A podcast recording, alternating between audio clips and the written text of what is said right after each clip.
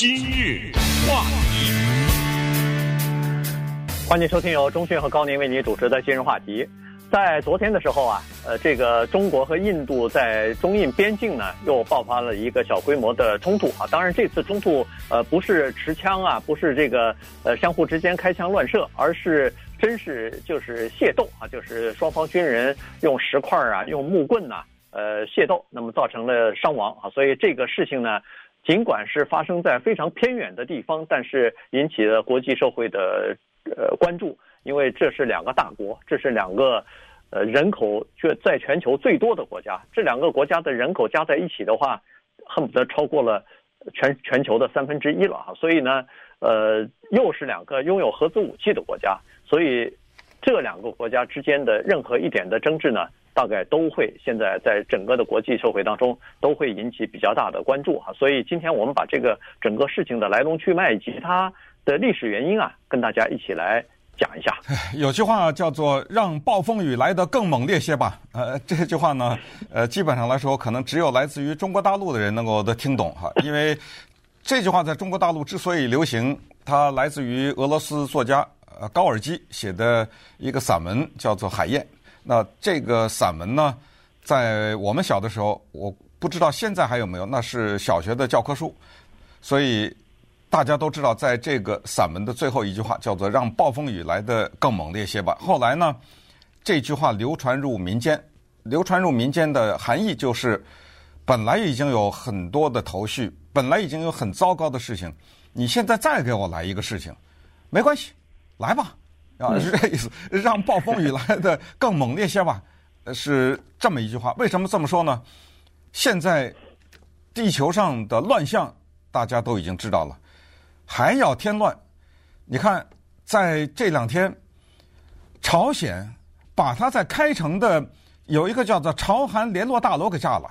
嗯，对，在南北朝或者南北韩之间的这个关系的紧张突然之间升级，你看看这个国家做的事情，你看看他这个这是什么国家？它是有代表着一种性格，你知道吗？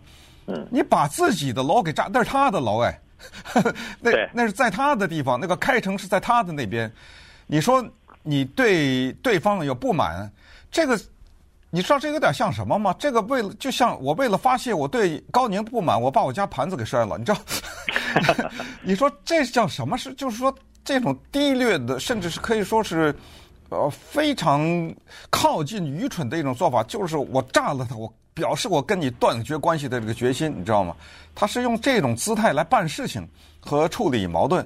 什么原因？就是因为韩国可能有些民众为了推翻金正恩的统治，弄些气球弄过去，知道吗？哎，让他生气，这个大概是原因之一吧。呃，那一一大堆气球传单嘛，对不对？对。呃，他生气了，你知道吗？你的这种炸大楼的方式，你的这种切断电话线的这个方式。只能说明一个问题，就是这些气球发现了，哎，这些气球有用，把你气成这个样子，不是吗？对不对？呃，否则的话，你干嘛气成这样呢？啊，咱们我不想说他，那是另外的事儿，那个以后再讲，有机会再说。呃，反正我只是说呢，突然之间在那个地区关系紧张了，然后就传出消息，中印边境这个事情，中印边境这事情历史悠久。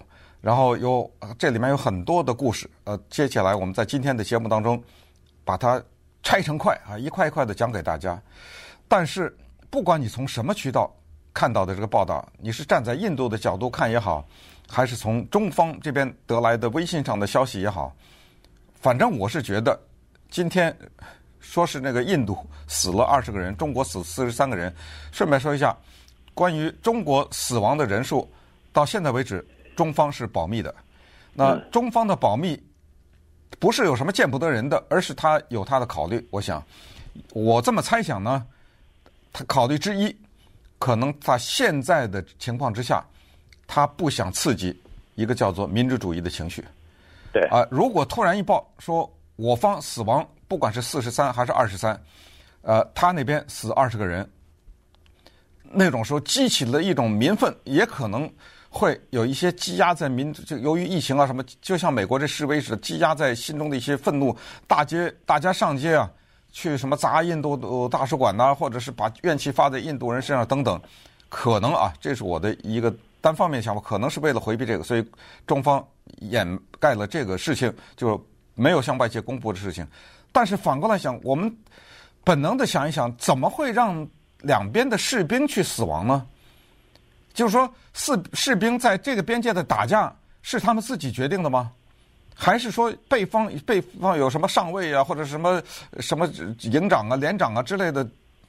这个应该是在上一层解决的问题。我就说，下面怎么在在海拔四千米的这种地方，让那种老百姓的士兵，那种士兵，你想肯定都是基本上都是恨不得是农民呐、或者穷人家的孩子嘛，对不对？你跑到那让他死去干什么呢？这一定应该是在上层都都已经知道这个地方关系紧张，之前也有过推推搡搡了，赶紧上层解决啊！所以这东西挺麻烦的，你知道还有一些说不清楚的事情的，对不对？对，而且你说的容易，上层解决，他要能解决早就解决了。知道我说的上层多少年了？我知道我说的这对我说的上层解决就是让大家双方坐下来谈判。至于这个边界画在哪儿都不是，那个咱们都慢慢谈，先先规定一个铁的，因为。士兵都听命令嘛？谁也不许动手，这不能说吗？对，但是现在，对，但是现在的问题就在于说，现在是说不清楚，对，谁开始动的时候，他说你先的，我说你先的，对，呃，嗯、大家都指责你违反了规定，你想要片面的这个改变现状，你超过了这个边界线，问题是，但知道中国是谁对啊？知道中国古代的退避三舍的故事吗？对不对？大家各退一里地。不就拿手够不着了吗？要打架不是得拿拿棍子不得得够着吗？对，但是问题是这样子，谁先退那个三十里？不不不是谁先一起退，这就是谈判的目的。为什么我们今天要坐在这谈？就是这就是谈，因为你知道之前在这个冲突之间有一个军长级的谈判，在这个边界这儿，而且据说这是以非常友好和和谐的结果。来结束的这个谈判，话音未落就死了，死人了。对，而且这个最近的，就是昨天发的这个，就是发生的这个械斗事件，就是双方之间的斗殴事件，造成死人，呃，造成这么大后果。其实，在这个之前，已经有断断续续已经传了好长好长时间了，传了一段时间了嘛。对，只不过不是在这个地方，是在整个一个边境的四个据点，呃，结结果有两个据点呢是就是对峙的比较严重一点。上一次那个对峙，我还发现双方好像也是推推搡搡的，最后都有拍下来，都有视频呢。对，最后是有人受伤，但是没有人死亡啊。所以呢，那个事儿后来双方之间也就是呃和平解决，就是双方之间好像都退让了一下啊。所以呢，那个事儿就没有酿成比较严重的后果。但这次呢，嗯，没办法了，这次突然发现，当然印度方面是说了死了二十个人。呃，一开始是说死了三个啊，其中两个士兵，一个军官，而且好像听说军官还位阶很很高啊，就是上校，我不知道上校应该算是团长以上的这个级别了吧？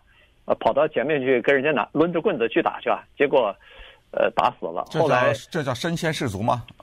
对，那个结果呢，打死之后先是说三个人死亡，但是后来又说有十七个人受伤，结果这十七个人。哦，好像也也死了，显然是受重伤了。哎，就是受伤比较重，因为在高山那个地方又缺氧什么的，可能受伤以后不大容易恢复，还是不大容易治疗。呃，我咱们不太懂，但是至少印度方面是说死了这个二十个人了啊，当然还有一些受伤的人，但是他们也说中国方面也也有伤亡，只不过中国没有从中国方面官方说出来。印度方面反而说出来，刚才你说那个四十三个人死亡是印度的媒体说的，这事儿也有点奇怪，就是说印度他怎么知道中国死了多少人啊？这个、呃、也许他是这么说，就是说伤亡，也就可能四十三里还有受伤的人啊，对，不是都死亡，死亡加重伤。那他可能看到就是四十三个人被抬走了，或者躺在地上了，或者是哎，对对对，呃，大概大概是这么个情况吧。所以呢。哎，那个中国有一个报纸，呃，呃，那个总总编呢叫胡锡进啊，他他刚才说的那个话就和你说的是一样。他说，中国不公公布这个数字是表达善意，因为我们不想刺激民族情绪，不想刺激这个民众在这方面进行比较。比较完了以后，民族情绪就上来了。这个时候，呃，不管是呃群情激昂的去呃抗议日本的，不是抗议这个印度的什么东西，或者是上街游行。现在在疫情期间，你大家去集中呃聚在一起上街喊口号，这个也会传也会传染嘛，加速传染什么的。所以他说这个是呃就是出于这个考虑，当然这也是他的猜测啊，所以他也还呼吁民众呢说不要。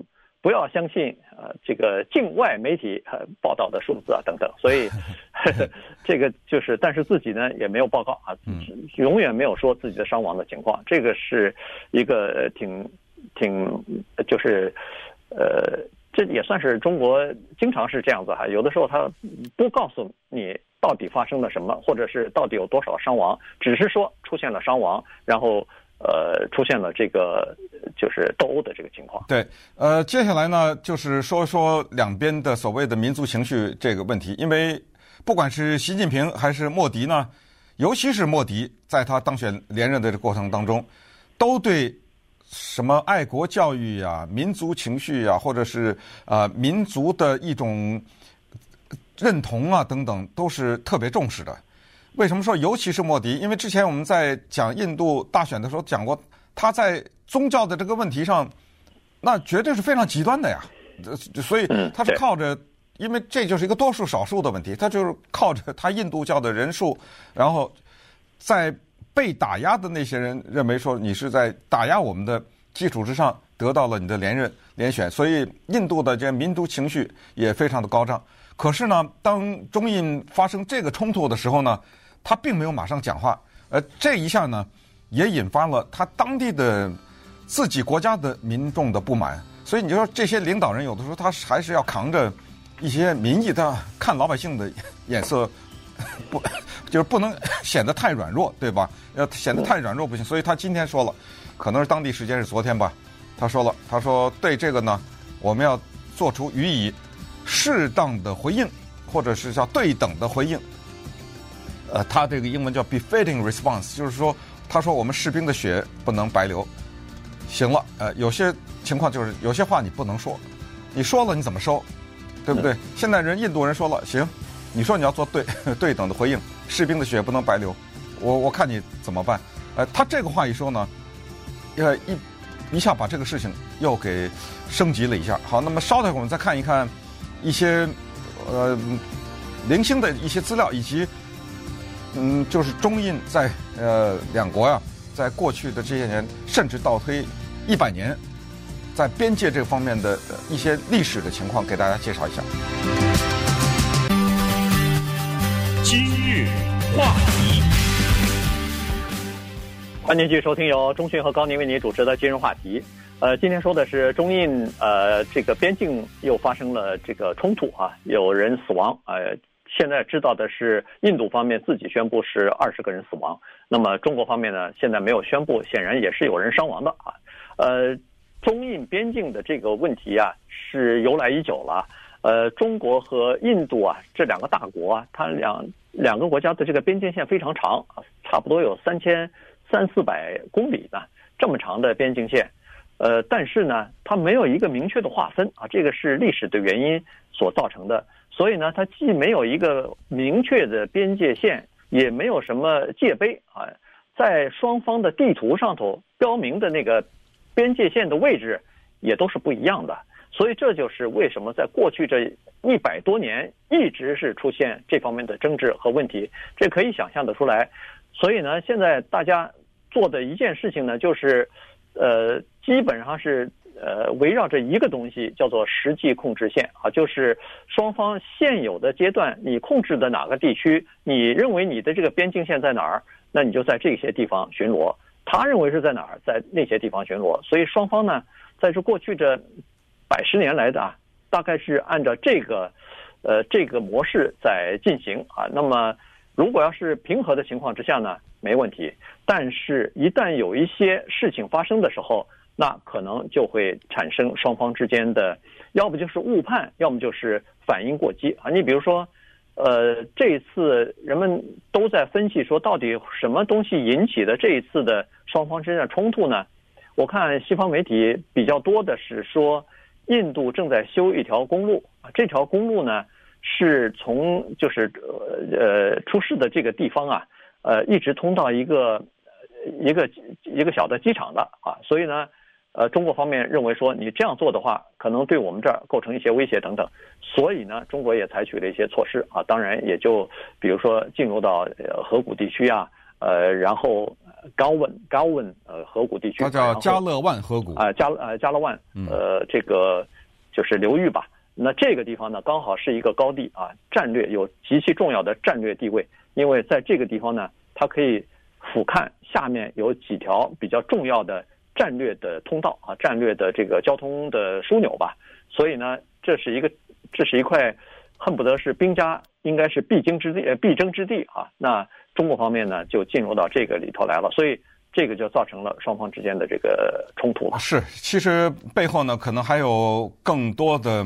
复杂的原因和头绪，比如现在的所谓“一带一路”的政策呢，对印度来说他觉得不利，对不对？哎，这个政策使得中国和巴基斯坦的关系靠拢。那印度和巴基斯坦是什么关系？这根本不用说了，对不对？也是呃两个敌对的关系。然后不丹又夹在中间，因为不丹呢是在中国的这个阵营里面，划在中国的这阵营里面。再加上呢，这个里面有美国的问题，呃，美国在这个当中，美国和莫迪就是川普和莫迪的关系是很亲的，对不对？莫迪心里非常的清楚，他到美国来，呃，川普到印度去等等，他们非常清楚这个里面有些不讲的话，但是都知道，就是咱们今天关系密切，因为我们都眼睛。斜着看，呃，中国那儿的，啊，就是中国那儿一旦有威胁的话，哎，我这儿印度来说了，我这儿还有个靠山呐，什么之类的。其实领土问题真的是没有办法有一个人能够仲裁，因为美国人现在说他不是要仲裁嘛，对不对？这川普总统站出来，别打别打，呃，我来跟你们来斡旋一下，来调停一下，结果两边都不接受。你想想，你想一想，怎么接受啊？因为所什么叫接受？接受就是这个人俩人打架，那第三个人呢是一个德高望重的人。这个两个人他接受仲裁的先决条件就是都得服那个第三个人的仲裁。嗯，要不然说呃你你的仲裁我不听，那你有什么用啊？谁服啊？中国能接受美国仲裁吗？现在中跟中美什么关系啊？现在对对 对不对？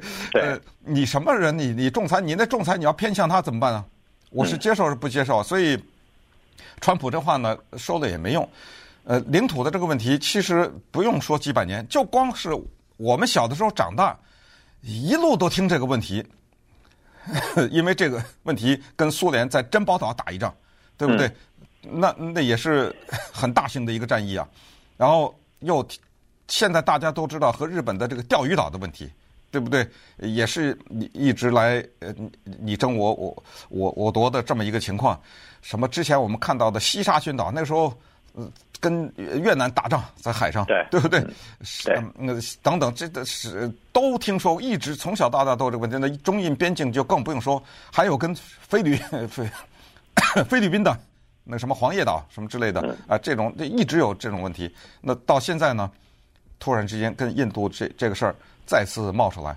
呃，大家可能看到网上的这些图片呢、视频都看到，除了这个军人你推我搡的话，那军人你听的他们那个对话都很有意思。呃，The line is clear，呃，中国人说，然后印度人说，印度士兵说，It's clear to you，It's clear to you，not to me。你知道这种呃，你推我，就是说这条中国军人说这条线画得很清楚，然后印度士兵说清楚，那是对你清楚，呃，对我不清楚，然后你推我一把，我推你一把。好像他他们双方之间有一个算是心照不宣的做法吧，就是都不能开枪，呃，用棍子可以，用石头可以，所以没有枪声啊，一声枪响都没有，没有开枪。但是呢，你看你接下来看到这些图片视频的，大街上烧那个习近平的像，对不对？呃，弄一堆火，呃，把那个习近平的像堆在火上烧，这就是民族情绪挑起来了。不过坦率的讲呢，就我我们自己的回忆啊。从小到大，包括对和印度的关系，坦率讲呢，就是中国政府在宣传方面，应该是说没有把印度这作为一个丑恶的一个形象给我们宣传。嗯，也就是说，在我们从小到大对印度这个国家的认知，来自于就中国政府官方的宣传，正面的多于负面的，包括甘地呀，呃，包括什么印第尔甘地啊、拉杰夫甘地啊等等，呃，这些尼赫甚至是尼赫鲁等等，都相对来说还是正面的比较多。呃，也就是在我们从小长大，并没有特别仇恨，因为边界问题或者特别仇恨印度人，好像。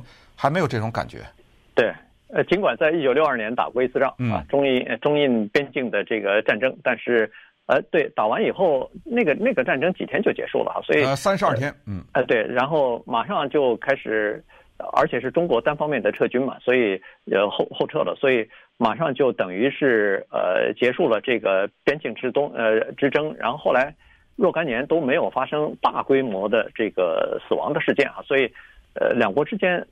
总体来说，关系还行啊。呃，中印之间，只不过在最近这一段时间呢，美国针对中国的各种各样的举动比较多。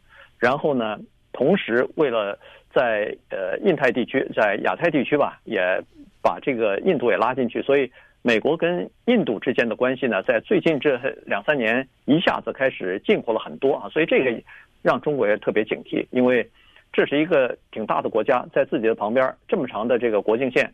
边境线，呃，如果要是和美国或者和自己有敌对的情绪的话，那可能情况会比较呃麻烦一点哈。所以你看，在昨天的冲突之前，其实，在月初的时候，本来在另外一个据点就已经有一些冲突了，当时就举行了这个高级别的，就是军长级的这个会议啊。会议的时候呢，就双方之间就后撤了，但是在。就和平解决了，没有发生更严重的这个冲突，没有升级。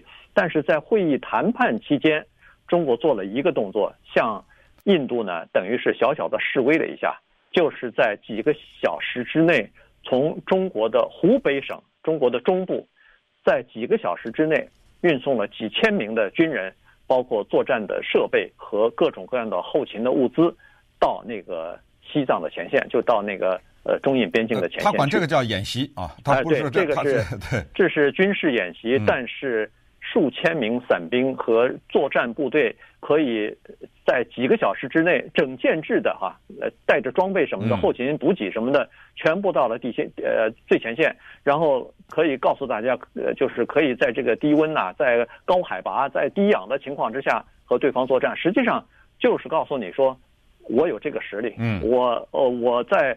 短时间之内可以运兵运到这个地方来，呃，您看着办吧。就是我我有这个肌肉，对不对？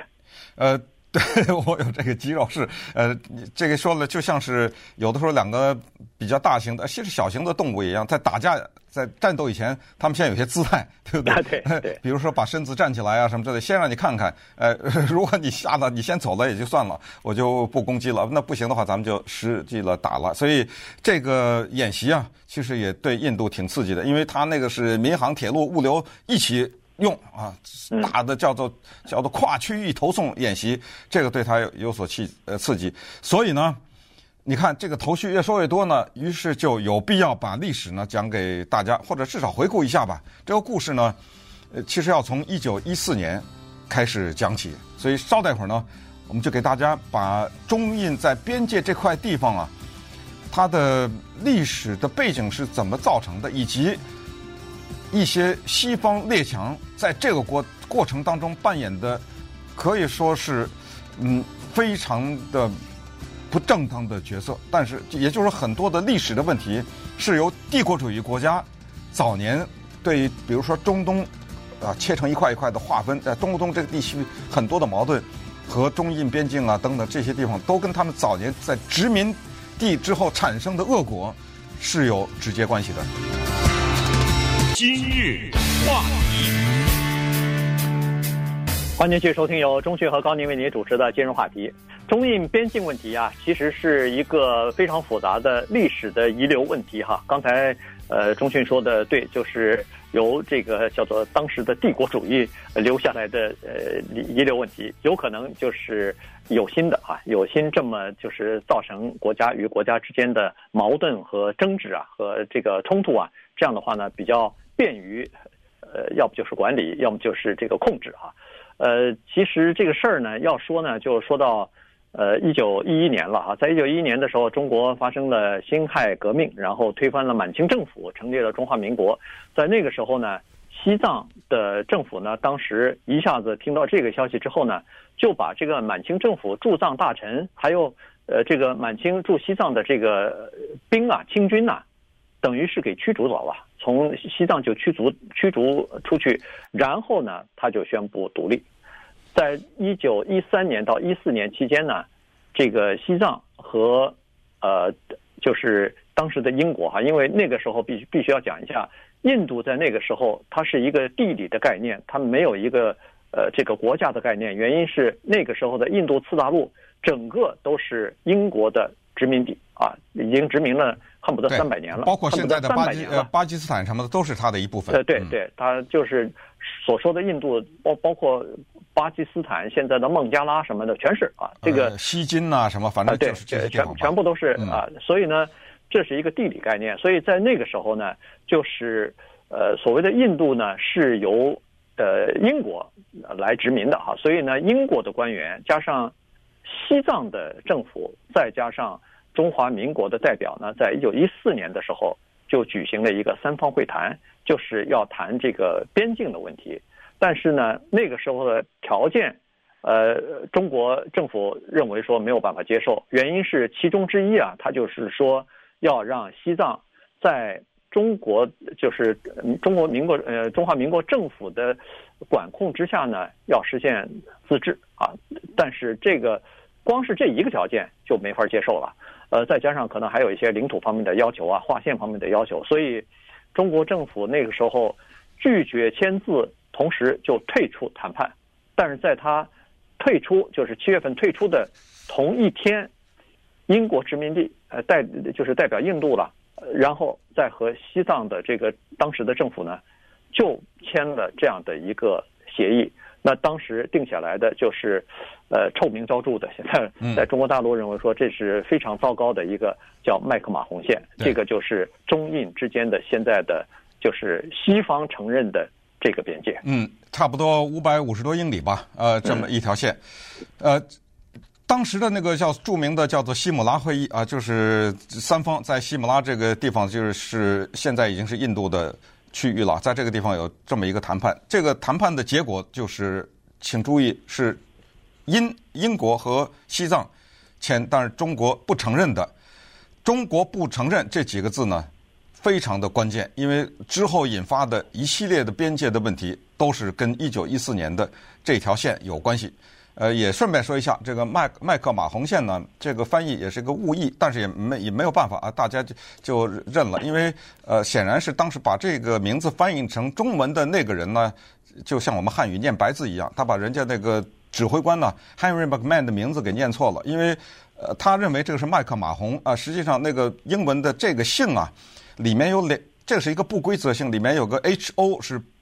不不发音的，呃，如果你按着他那个 发音的是 McMahon，你念成啊，对他啊，一看 McMahon，那那当然是麦克马洪了，呃，但实际上他正确的发音是 McMahon，呃，所以呃，这个翻译他可能一看他他不知道怎么念，他反正一看望文生义就给翻译成麦麦克马洪，将错就错了啊，呃，这是一个小的。历史的事儿了哈，但是以后碰到这种怪性的时候呢，就是，呃，因为他会让你以后你跟美国人谈话的时候，你说这那有一个 McMahon 的线 line，他他就不知道你在说什么，你知道吗？呃，所以就容易产生这个问题。好了，那么这个就是一九一四年的时候，为什么说刚是殖民主义和帝国主义的产物？因为这个和中东是一样的。就是中东今天的划分呐，什么之类的，也是当时英国扮演了很重要的角色，也是在那几个帝国主义国家在那儿，呃，划分呐，划线在地上，你知道根根本没有当地人民的意见和当地人，因为当地的人民你根本没有发言权嘛，你没有独立。可是就是当时这些国家他们的一些最高级的领导者在一间房子里面做的这些决定，导致了有深远的历史，然后导致了多少人。付出鲜血的代价，其实当时就是整个的人类历史在那一个阶段，再往前都不说了啊，在第一次世界大战大战以前那些阶段，我们的这些概念都是叫以西方中心论。你就给问大家一个问题：什么叫中东啊？嗯，对，他是靠谁啊？谁谁又以谁为中心？他才在东边呢？呃，对不对？你凭什么叫他在中东啊？我可对我来说，他可在我西边呢。我为什么叫他中东啊？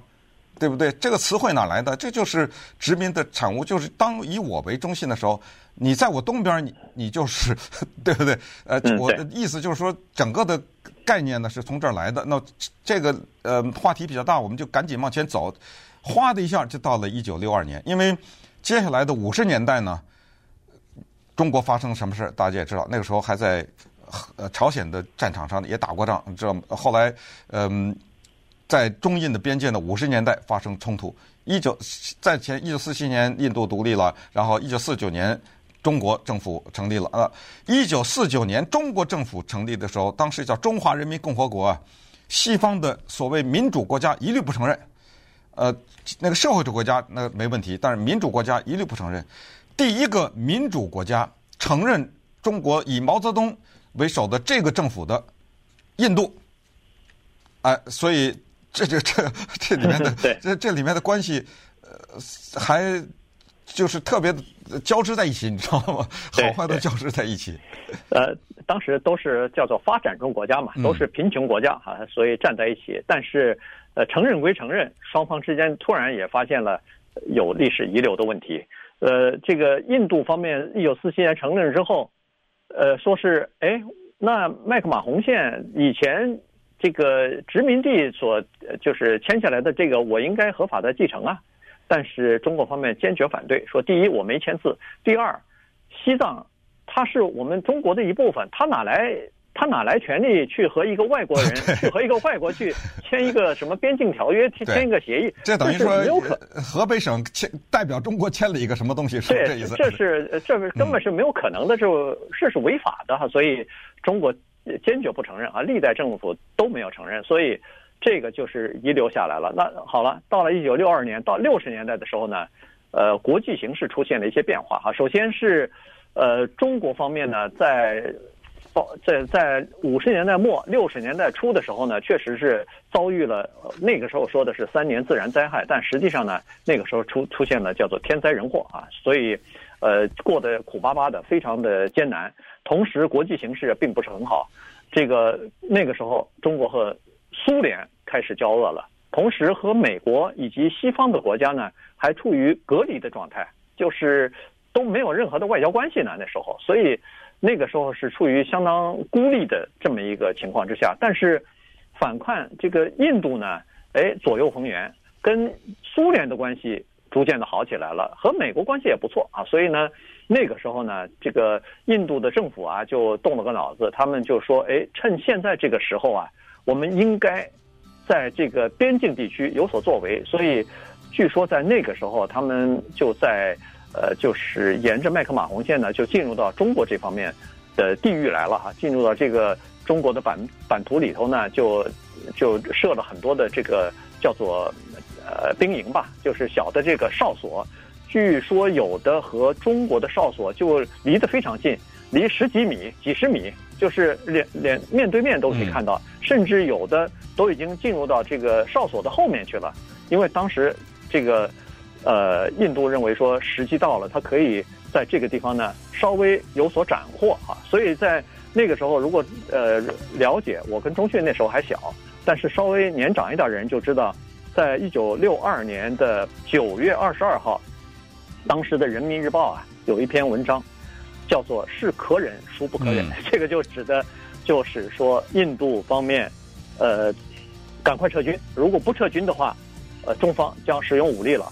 结果印度当然没有撤军，所以就导致了这个十月份爆发的六二年的中印的边境战。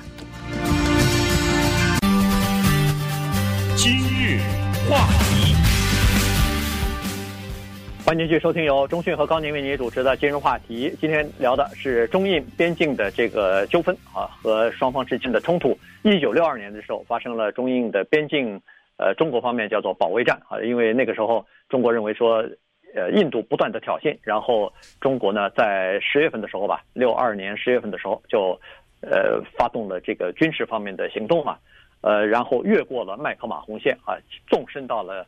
呃，印度的这个领域当中去啊，领土当中，呃，占领了一些阵地啊、山口啊，呃，甚至包括城镇什么的。但是打了没多长时间，那中国就马上宣布单方面的停火了，也也占领了一些地方啊，因为向前推进了嘛。后来推进了十二英里，呃，推进十二英里，然后对印度方面的呃打击比较大哈，打死他们一千多人，然后俘虏了三千多人。